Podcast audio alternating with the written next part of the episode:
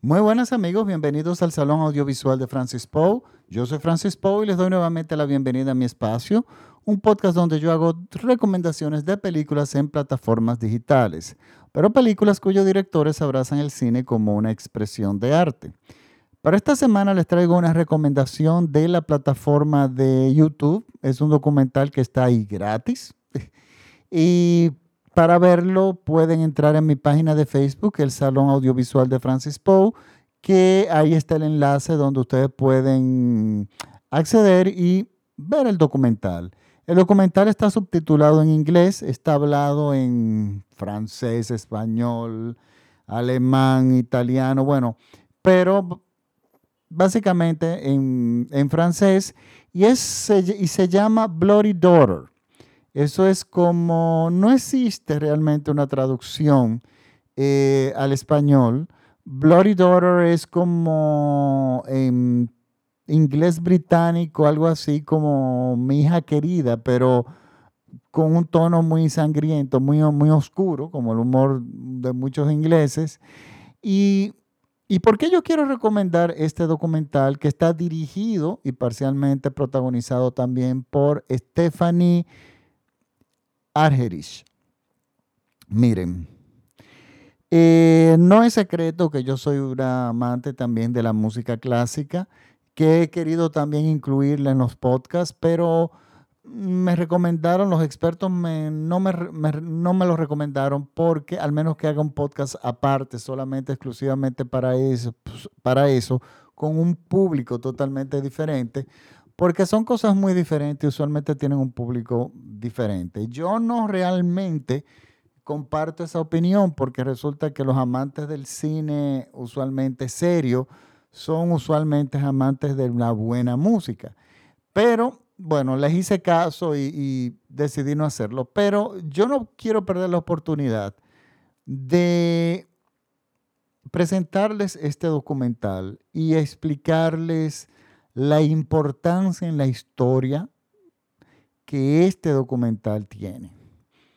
Este documental es un retrato íntimo desde un lugar que nadie lo va a poder hacer que es dentro de la vida privada de una de, de las pianistas clásicas más enigmáticas que podemos conocer, pero al mismo tiempo un verdadero, ella es un genio, o sea, es una cosa increíble. Marta Argerich tiene una carrera de hace, de llevan, bueno, tiene una carrera de más de 50 años y ella no ha perdido todavía ningún, ninguna absoluta, eh, eh, su habilidad, su talento no lo ha perdido, su rapidez, su toque. Ella tiene el mismo, la misma forma de tocar desde que tiene 5 años de edad hasta ahora y esa, eh, que es algo, es algo fuera de este mundo. Ella es argentina y miren, los que estudiamos piano clásico, música clásica, hay íconos eh, de la música, así como el rock and roll tiene a los Rolling Stones o a Led Zeppelin o The Doors, lo que sea. La música clásica no solamente en el área de los compositores, tienen sus grandes compositores, que son los compositores emblemáticos, sobre todo dependiendo del instrumento que tú estás tocando. Y también los, hay intérpretes que son prácticamente dioses, que son emblemáticos. Bueno, Marta Argerich es una de ellas y ella está viva todavía. Eh, mientras más uno indaga en la vida de Marta Argerich, en su talento, en su, o sea, más fascinante se vuelve. Prácticamente porque tenemos muy poca información. El mundo clásico es muy hermético en cuanto a la vida personal de los, de los artistas. Eso es algo entendible porque lo que reina y lo que impera es la, el arte de los artistas, la música, el trabajo, su talento y su vida personal, pues eso no realmente al público, al público que sigue la música clásica le importa muy poco. Pero es que hay personas, hay artistas que uno no sabe cómo lo hicieron, o sea, que uno no sabe cómo llegaron a ese nivel de perfección y de talento y en qué tiempo lo pudieron lograr. Entonces, lo, que somos estudiantes, lo que fuimos estudiantes, o lo que nos fascina y quedamos atrapados por la persona, tratamos de indagar un poco más y mientras más uno indaga, uno se sorprende todavía más de que en qué momento esta persona logró tener el repertorio que tiene, que son repertorios que agotan, son eh, repertorios no solamente que físicamente te demandan mucho, sino que la lectura, el montaje, la interpretación son extraordinariamente difíciles.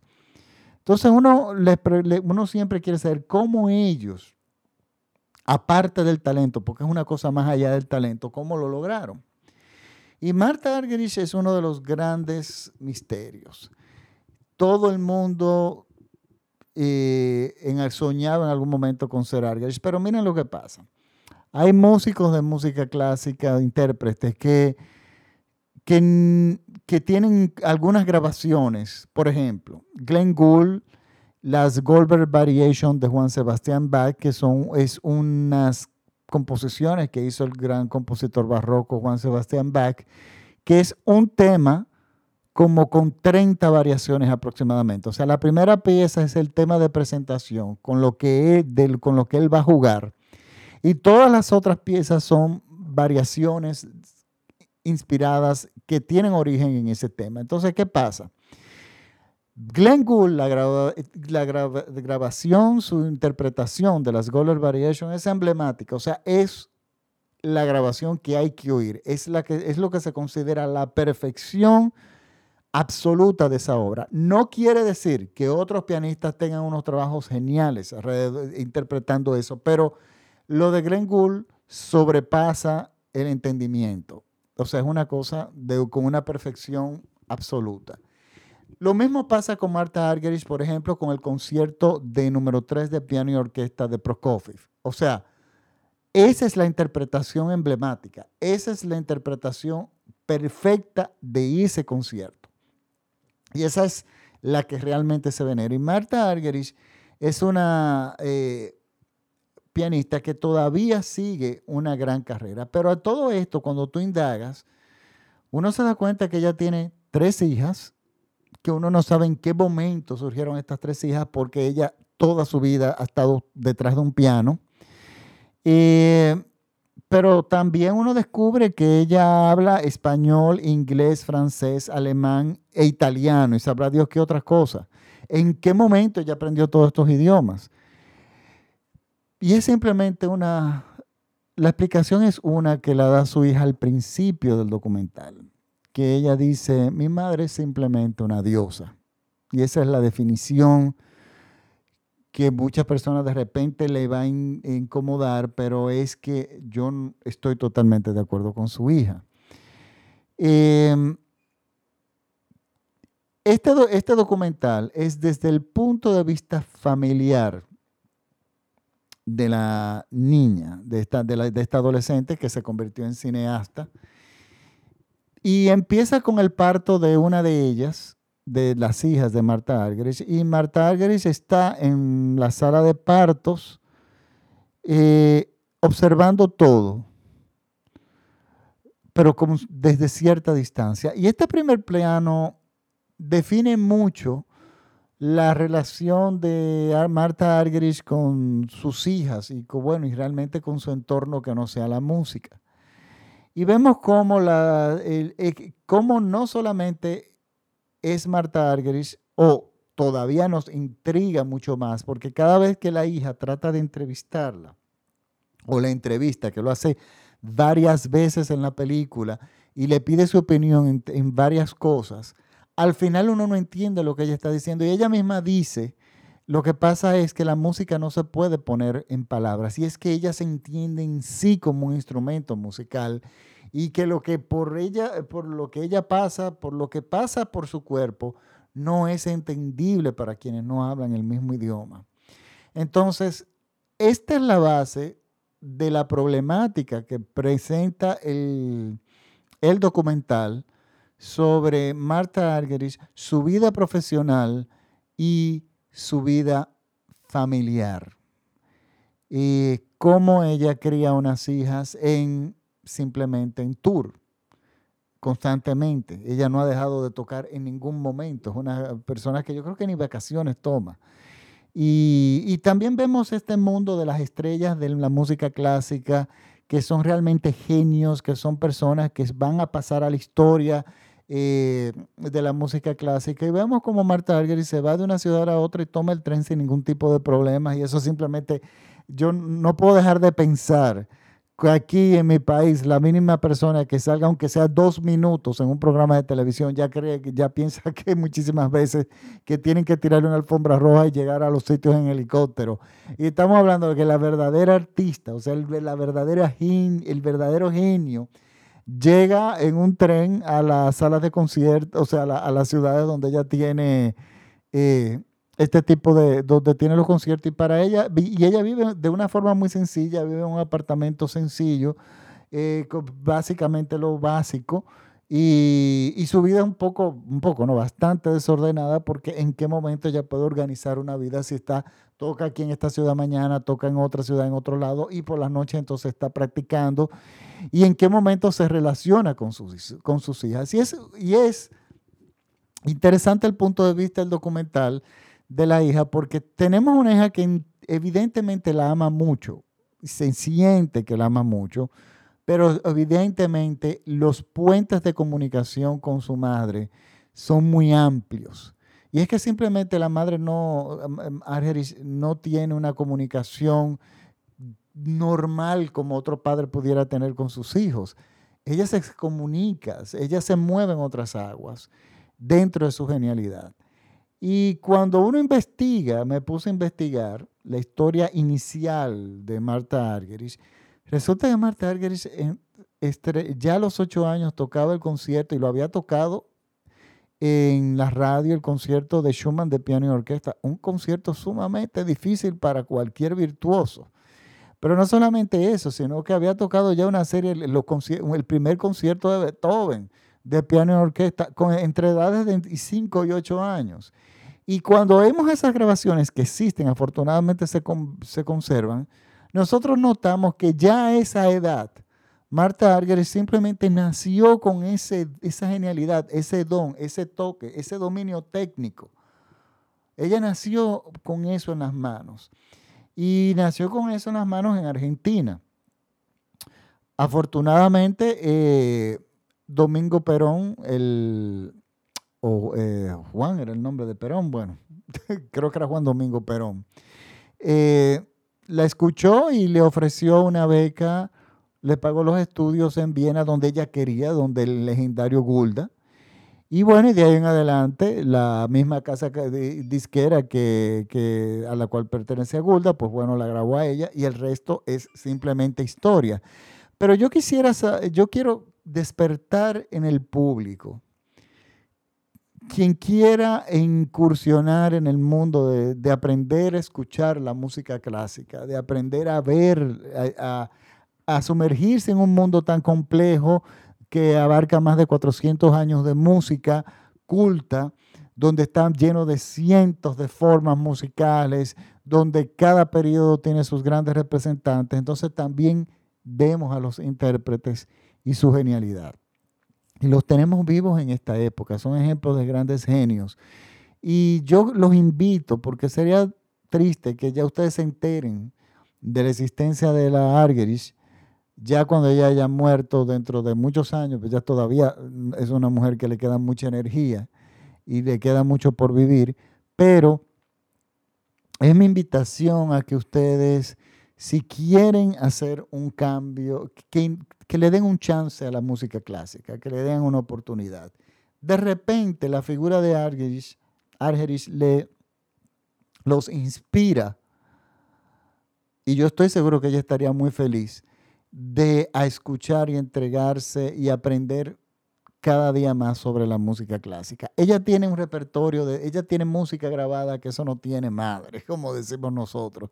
Ella tiene una cantidad de discos donde elegir, están digitalizados, están en la tienda iTunes, muchos de ellos están en ofertas. Eh, empiecen, investiguen, vean los conciertos de ella, se van a quedar con la boca abierta. Ella particularmente es, como todo pianista, hay periodos de la música que le quedan como anillo al dedo. Y los periodos de ellas, perdón, de ella, son el modernismo, los compositores contemporáneos, Prokofiev, los impresionistas como Ravel y Debussy, y algunos, eh, bueno, los románticos, sobre todo Schumann, ella tiene una muy buena relación con Schumann, muy buena relación con Beethoven, que es un compositor clásico, pero también fue romántico, y en el barroco con Juan Sebastián Bach. Ella evita, he notado que evita bastante los repertorios clásicos de Mozart, por ejemplo, porque su corazón responde más, su naturaleza musical, a unos compositores con otro tipo de espíritus mucho más rebeldes y más revolucionarios, eh, aunque Mozart fue realmente un revolucionario, pero con un toque más salvaje, con una técnica más, con una técnica hasta cierto punto violenta, magnífica, imponente y por supuesto con mucha soberbia. Yo les recomiendo ver este documental y luego vean los videos de ella. El YouTube está lleno de videos de ella. Incluso un homenaje bellísimo que le hizo Obama, eh, bellísimo, un, homenaje que le hizo donde fueron las personas con los grandes con quien ella ha trabajado, desde Plácido Domingo hasta, bueno, ella eh, Perlman, ella ha trabajado con lo mejor de lo mejor de, de los músicos del siglo XX y ella se considera una de las mejores pianistas del siglo XX aprovechen que está viva, aprovechen que este documental nos, puede despertar esta chispa. Y nos va a sorprender porque el documental habla cosas y cuenta una parte de la vida privada de ella que uno no sabe en qué momento ocurrió todo eso. O sea, eh, cómo ella le dio tanto tiempo la vida, es, cómo le, dio la le ha dado la vida tiempo de ser quien ella es y al mismo tiempo vivir todo lo que ella ha vivido. Eso es eh, es, impresionante. Pues bueno, ahí está el documental, se llama Bloody Daughter y está en mi página de Facebook eh, el enlace, búsquenlo, el Salón Audiovisual de Francis Poe y lo pueden buscar también en, YouTube directamente como Bloody Daughter. Solamente les digo que, que está en inglés, eh, bueno, está con subtítulos en inglés pero eh, los que saben un poquitico de inglés, leerlo, pues yo creo que lo, van a entender bien. Pues bueno, esa es mi recomendación de esta semana. Hasta la próxima. Y ah, bueno, muchísimas gracias por la sintonía. Les recuerdo que este programa es escuchado en todo México vía radiola.com.mx y este programa viene patrocinado por Café Maguana, que ustedes saben que es un café dominicano con, de diferentes zonas de la República Dominicana. Con, hay diferentes tipos de sabores. Bajen la aplicación y pueden hacer sus pedidos online, en línea, y ellos se lo llevan a su casa. Y también por, está patronizado por Cielo Azul, que es mi normal para lavar. Pues bueno, ahora sí me despido. Hasta la próxima semana. Muchísimas gracias por la sintonía. Chao.